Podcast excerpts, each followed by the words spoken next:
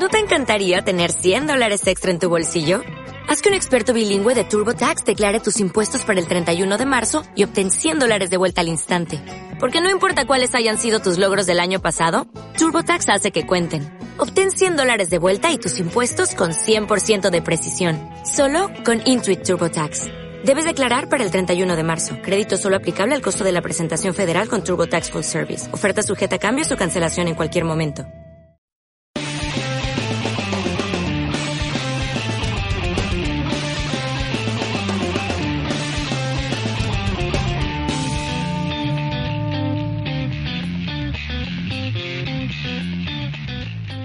Muy buenos días a todo el mundo y bienvenidos a Veteranos de la Vida, un programa dedicado en parte a la vida y en la otra parte a todo lo que tenemos que hacer para disfrutarla con salud.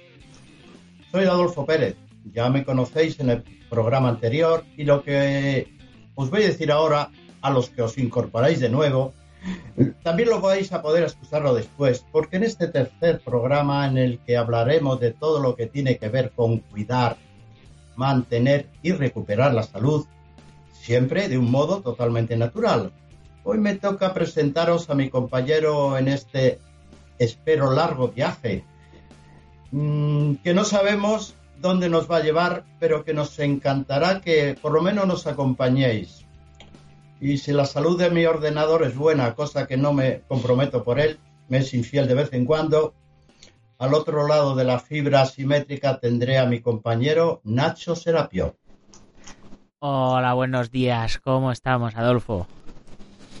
Buenos días o buenas tardes, según me escuchéis, pero bueno, decimos buenas buenos días. Buenos días o, buenas, tardes noches. buenas, noches. Nos quedamos en ello. Sí. Sí. Ahora cuando grabamos es de día, así que buenos días. Pues buenos días, eh, Nacho. Yo siempre hay una pregunta que me gusta hacer a la gente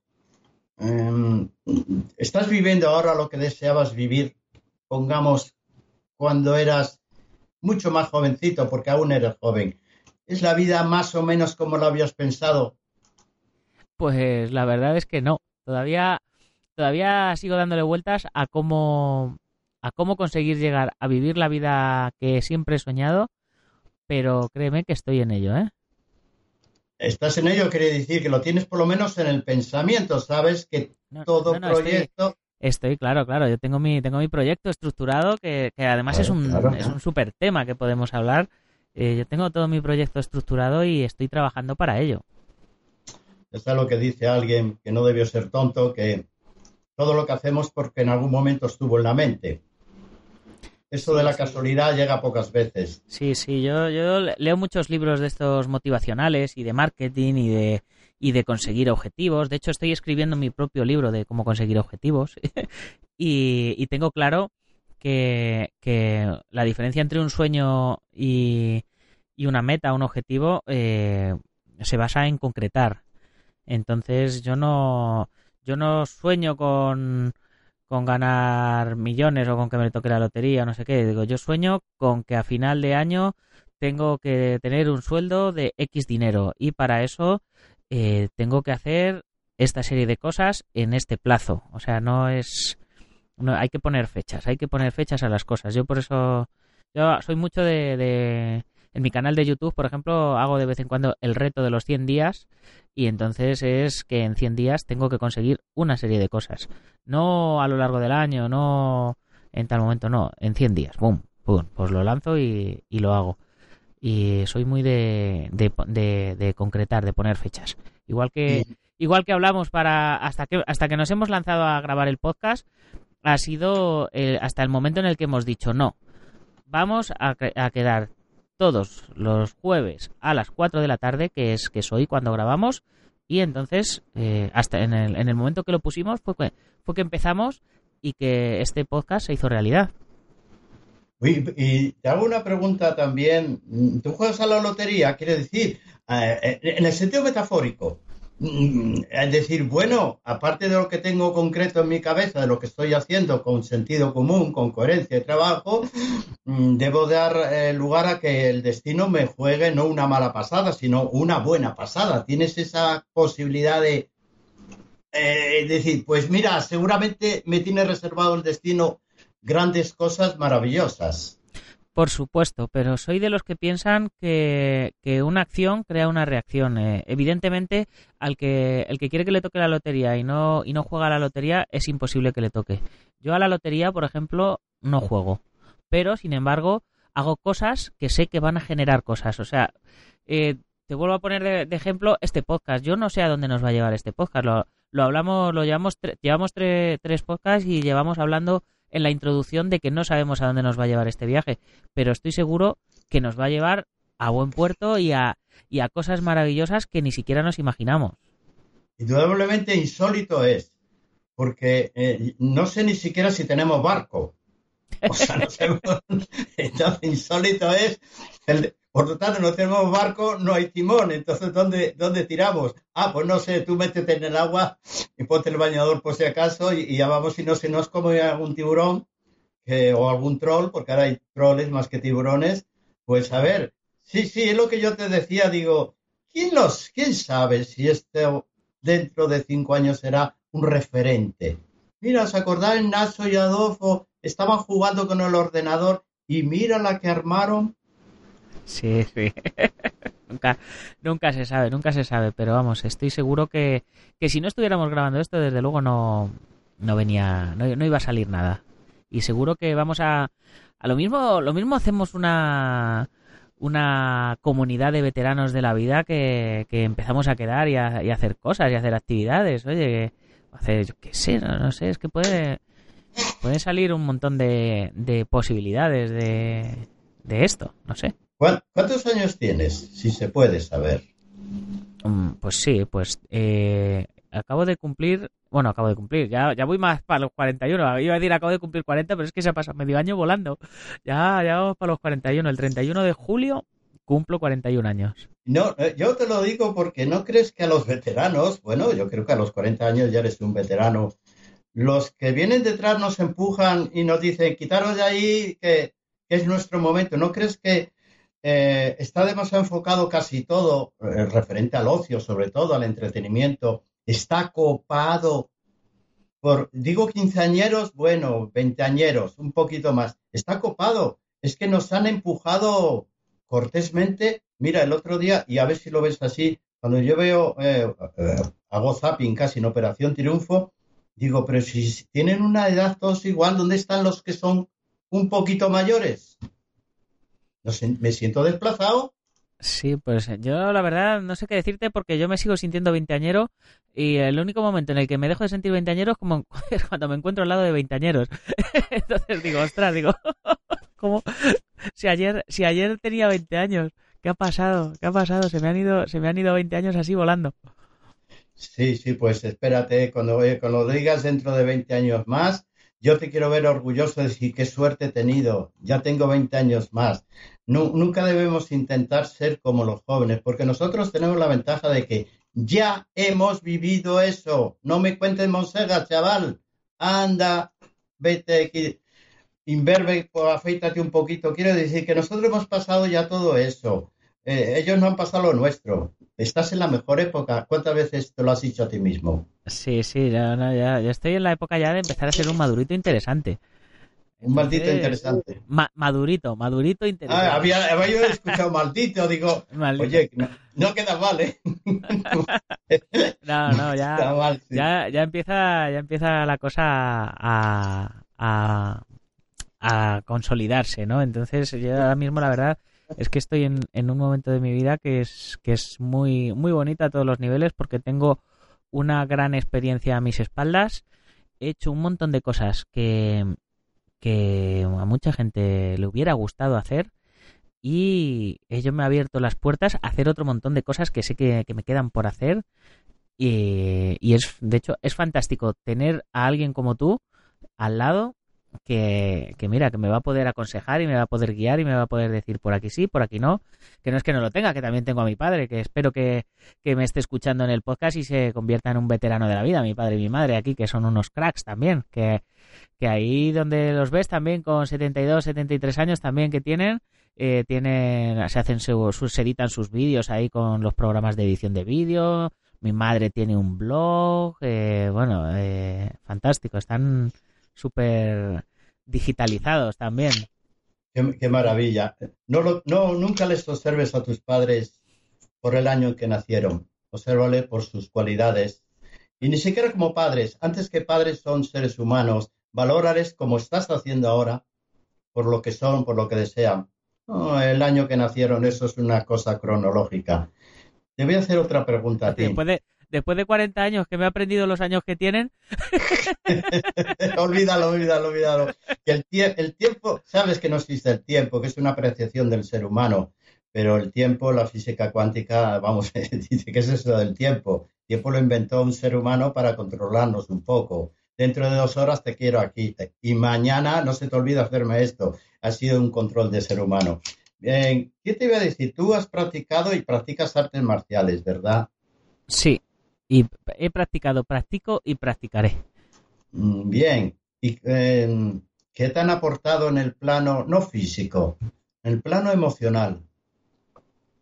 Pues me lo han me lo han aportado básicamente todo, hasta el punto en el que si no practicara artes marciales y las artes marciales no hubieran entrado en mi vida, no sería sin duda el que soy. Y cuando lo he pasado mal y yo que sé, en rupturas de parejas o en problemas eh, médicos con mis familiares o cosas de esas, siempre eh, han estado ahí para, para ayudarme. O sea, eh, digamos que la pareja se iba, pero las artes marciales se quedaban. mi padre estaba en el hospital porque ya te conté que padecía del corazón el hombre. Y yo con, con 13 añitos, que no sabía si tenía padre o no tenía padre, estaba en Seiza, arrodillado en el tatami, y porque entrenando porque porque yo no podía hacer nada realmente en el hospital, entonces pues íbamos a verle cuando podíamos, pero cuando no había que seguir con la vida. Entonces las artes marciales a mí en ese sentido me, me aportaban una serenidad para, para poder arrancar con todo y bueno y, y momentos de crisis de estos eh, que he tenido a nivel personal en los que he tenido que volver a hacerme a mí mismo, ¿no? Eh, eh, en los que a lo mejor otros se hubieran rendido, otros hubieran tomado otros caminos. Yo tomé el, el camino de, bueno, pues de hacer mi propia empresa vinculada a las artes marciales, ¿no? Como es Dragons, que es la empresa que, llevo, que es una marca de, de, artes marciales, de kimonos, de protecciones, de armas, eh, y, la revista, por supuesto, y el otro podcast que también, que también tengo, que ya ya de paso, a los que no lo conocéis, os lo, os lo cuento, que hago un podcast diario sobre artes marciales que se llama Dragons, terminado en Z. Y, bueno, en él hablo desde filosofía hasta artes marciales tradicionales, combate deportivo, películas de artes marciales, eh, defensa personal, bueno, pues un poco de todo. Entonces yo eh, no me tiro todo el día entrenando, de hecho ahora entreno menos de lo que quisiera, pero eh, respiro artes marciales, como artes marciales y trabajo por y para las artes marciales. Eh, podríamos, en tu caso, entonces podríamos decir que gracias a las artes marciales te has hecho fuerte ante la adversidad. No te has hecho fuerte contra las personas, sino ante los problemas. Y lo encajas em, con valentía, pero, pero con acción al mismo tiempo. Los problemas los soportas emocionalmente, pero al mismo tiempo haces una acción para resolverlos. Podríamos decir que es lo que te han aportado, algo así. Sí, sí, evidentemente eh, las, las, enseñanzas que, que, tienen las artes marciales pues están muy bien a nivel de defensa personal o de deporte, pero mm, lo más importante que hay es lo que hay detrás de cada patada y cada puñetazo que se da en las artes marciales. Eh, el hecho de, yo qué sé, entras, llegas tarde al gimnasio y, y el maestro te, pone a hacer flexiones por llegar tarde y, y la mamá le dice al maestro, oye, eh, no le hagas hacer flexiones porque es que la culpa ha sido mía que llega tarde. Y entonces, claro, el maestro le dice a la mamá, ¿se va a poner usted a hacer las flexiones, señora? No, no, ¿cómo voy a ponerme yo? Pues entonces las tendrá que hacer alguien. Alguien tiene, tiene que ser responsable de, de sus actos. Eh, y si no lo es usted, él, tiene que aprender a, a, serlo porque para eso es para lo que han venido aquí. Sin embargo, hay cosas que a lo mejor tú ahora, como maestro, no, no lo harías con los alumnos. Eh, ¿Qué has aprendido lo que nunca se debe hacer con un alumno? pues a un alumno no hay que no hay que atarlo eh, hay que sino que hay que fomentar que fomentarle la curiosidad y las ganas de entrenar. No hay que no hay que obligar a la gente a hacer las cosas. Hay que hay que enseñarles autodisciplina no disciplina que es que es diferente.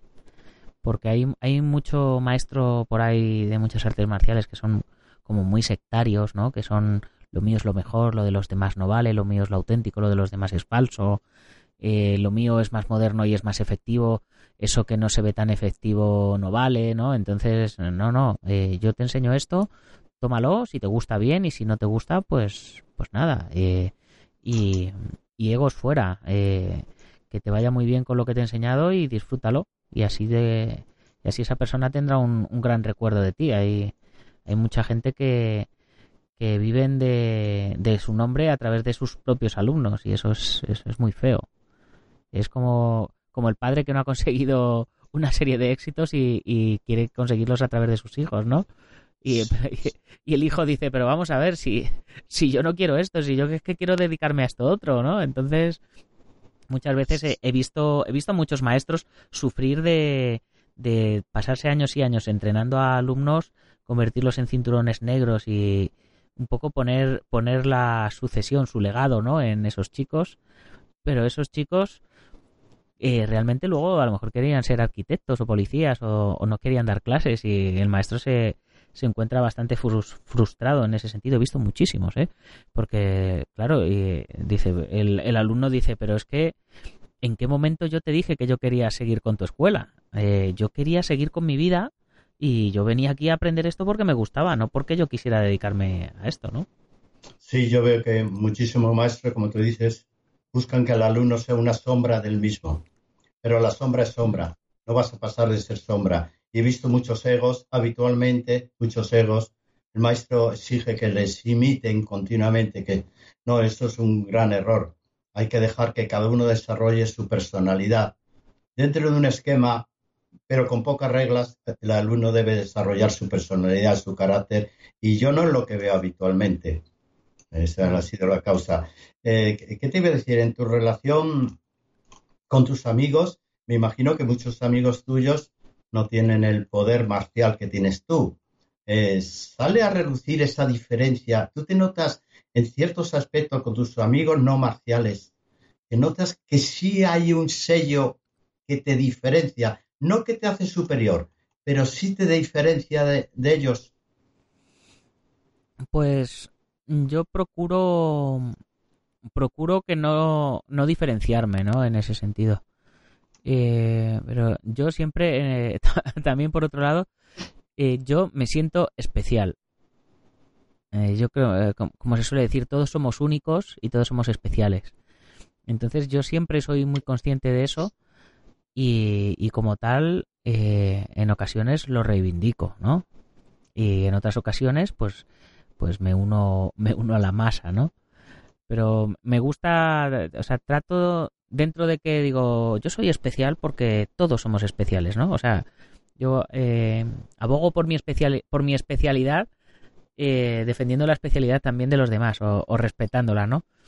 Yo, pero a lo mejor, a lo mejor hay alguien que no se siente especial y yo trato de decirle, tío, es que lo que tú haces, nadie lo hace como tú lo haces, o, nadie ha vivido lo que tú vives, o, cosas así. No sé si, no sé si me explico, ¿no? Sí, sí, pero sin embargo yo sí creo que tenemos un sello que nos diferencia muchísimo, ¿eh?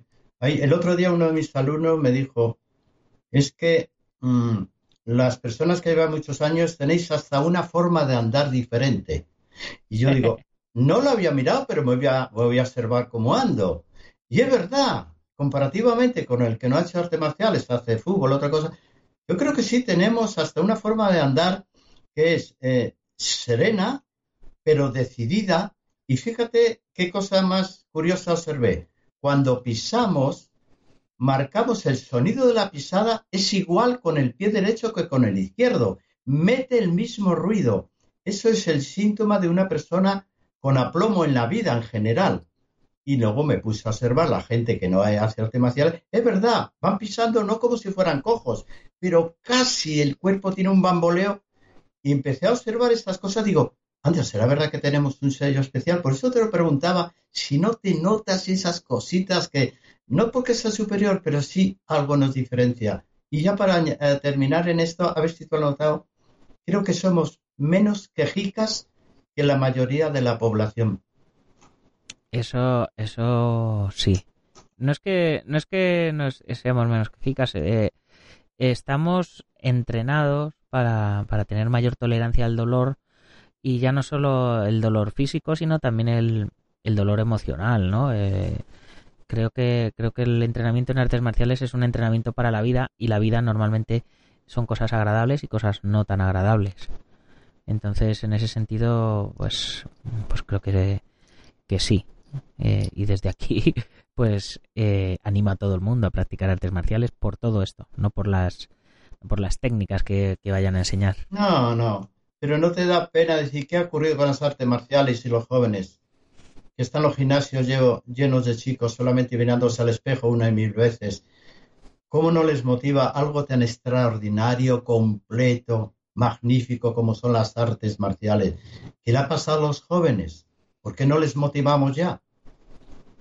Hombre, hay de todo, hay de todo. Yo este fin de semana, por ejemplo, tengo un campeonato con, con 300 o 400 personas allí, allí compitiendo. Claro, depende de, de, de donde se muevan. Si bien es cierto que ahora hay mayor diversidad y, hay artes marciales y actividades para todos los gustos.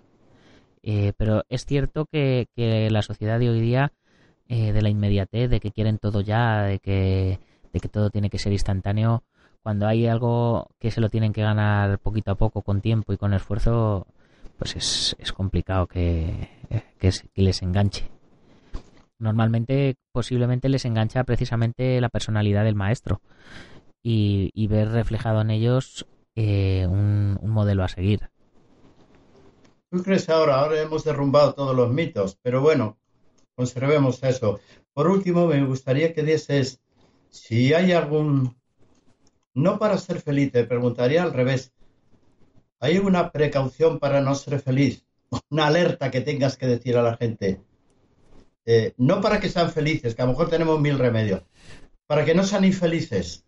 Una precaución. A ver, chicos, como veterano que soy de la vida, nunca hagáis o penséis esto. Pues mm, yo eh, lo, me, enfocaría sobre todo al, al trabajo. Eh, no hay que trabajar en algo que no nos guste.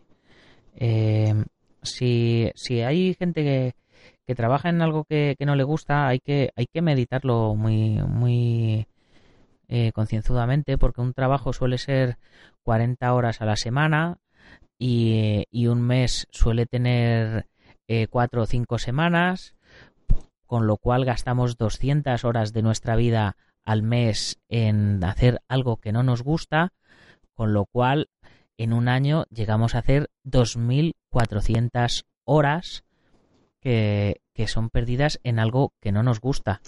Y, y si esas 2.400 horas las dividimos entre 24 horas que tiene un día, de 365 días al año, perdemos 100 días de cada año haciendo algo que no nos hace feliz, algo que no nos gusta. Indudablemente, tú lo has conseguido, ser feliz a través del trabajo. Claro, yo, yo por eso eh, no, no soy rico, pero trabajo en lo que me gusta. Me despierto todos los días con ilusión por mi trabajo. Hoy, por ejemplo, estoy, como te comentaba antes fuera de, antena, estoy estresado porque tengo mucho trabajo y hay que sacarlo todo adelante, pero estoy feliz. estoy feliz porque hago lo que me gusta. No, no, doy abasto en hacer, en hacer lo que me gusta. Entonces, eso es súper importante porque es que es lo que hablamos, eh, o sea, 100 horas al, o sea, 100, 100 días al año dedicados a algo que no te hace feliz es un tercio de tu año siendo infeliz. Un tercio de tu año, o sea, es que es una, es que es una burrada. Claro, esa gente te dice, gracias a que no soy feliz aquí, tengo dinero para ser feliz fuera de aquí. Bueno, es su claro, pero, pero, cada, pero cada tres años pierdes un año de tu vida. Sí. O sea, es que es una, es que es una burrada de tiempo. Por supuesto. Entonces, entonces yo personalmente me lo haría mirar y, y, y pensaría muy, muy tranquilamente qué es lo que me gusta hacer, qué es lo que no me gusta hacer y, y daría un cambio porque no se trata de, de, de, vivir para trabajar, se trata de trabajar para vivir, ¿no? Y, y como decía como decía alguien muy inteligente, en el momento que trabajas en algo que te gusta, dejas de trabajar para el resto de tu vida. No, lo voy a tomar nota, menos mal que yo estoy contigo, yo trabajo lo que me gusta toda la vida. Me acuerdo que me preguntó una vez un tío mío siendo niño, a ver tú, Adolfito, ¿qué, ¿qué quieres ser de mayor? ¿En qué quieres trabajar? Digo, tío, yo divirtiéndome. Y dijo, el jo, así queremos todos. Y, y, he seguido esa regla y por eso lo asumo lo que estás diciendo. He estado trabajando toda la vida así, me parece muy bien. Ya somos dos, aunque una, una pequeñita diferencia cronológica entre tú y yo, me parece muy bien. Pues Nacho, eh, mi amigo el veterano, eh, nos vemos cuando tú, cuando tú quieras otra vez, el próximo jueves. Pues genial. Yo, yo me considero más aprendiz que veterano a, a tu lado, pero pero sé que para, para otros eh, ya empiezo a ser veterano, así que sí. encantado de, de, poder ayudar al que nos oiga. Eh, si, si, la, si nuestras pequeñas charletas les, les sirven les sirven para algo, pues, pues eso, que, que fantástico. Pues nada. Y, y, vamos a ponernos ya tema para, para el próximo jueves, ¿no? Eh, eh, ya os, os decimos que desde ya que, que nos propongáis temas en, en, en el muro de, de aquí del, del, podcast. Cuando, cuando tengamos un, una página web ya pondremos ahí bien un espacio para que para que nos propongáis vosotros temas de los que os gustaría hablar. Porque como veis, eh, Adolfo es toda una enciclopedia y, y yo encantado de, de tirarle de la lengua. Pues teníamos eh, un había... tema, ¿no? No sé si te acuerdas. Sí, no sí, lo sí. sé, ¿eh? Sí, sí, a sí. Ver, a mira, ver. eh, te, disfunción eréctil. Toma ya. Toma ya, vamos a, vamos a ver. Y el que, esté libre, el que esté libre de culpa, que tira la primera piedra. Eh, sí. ¿Dónde hay una piedra que yo voy a tirar por ahí? pues sí, lo vamos a tocar pues desde un plano, ¿verdad? Muy constructivo, de verdad, sí. Pues nada, pues, ahí vamos. Pues nada, pues nos escuchamos la próxima semana eh, con un tema muy, muy tabú, ¿no? Realmente. Sí, nadie, nadie se siente y dice, no, esto no va conmigo, va con el vecino. Ay, madre mía, claro. bueno. Claro, yo te contaré la historia que le pasó a un amigo mío que me contaron. sí, no, como cuando va al médico, mira, tengo un primo que parece Claro, disfunción claro. eréctil, Mira, me lo piden a mí. sí, ¿Usted conoce sí, algún afrodisíaco? Digo, vaya con el primo. Mi perro, mi perro que tiene disfunción eréctil, ¿usted sabe, Sí, ¿qué sabe qué podría hacer con él? Sí, sí, muy bueno. Muy Lo haremos así, en tercera persona. Perfecto, Vale. muy bien, pues, pues ya sabéis, chicos, para terminar, recordaros que si os ha gustado el podcast, lo compartáis con vuestros amigos y si no, con vuestros enemigos, pero compartirlo. Muchas gracias por vuestras valoraciones de 5 estrellas en iTunes, vuestros likes en iBox y por vuestros comentarios, que día a día nos van a comenzar a ayudar a mejorar el podcast, a posicionarlo mejor y a que más oyentes nos conozcan. Así que ya sin más, hasta la próxima semana, veteranos.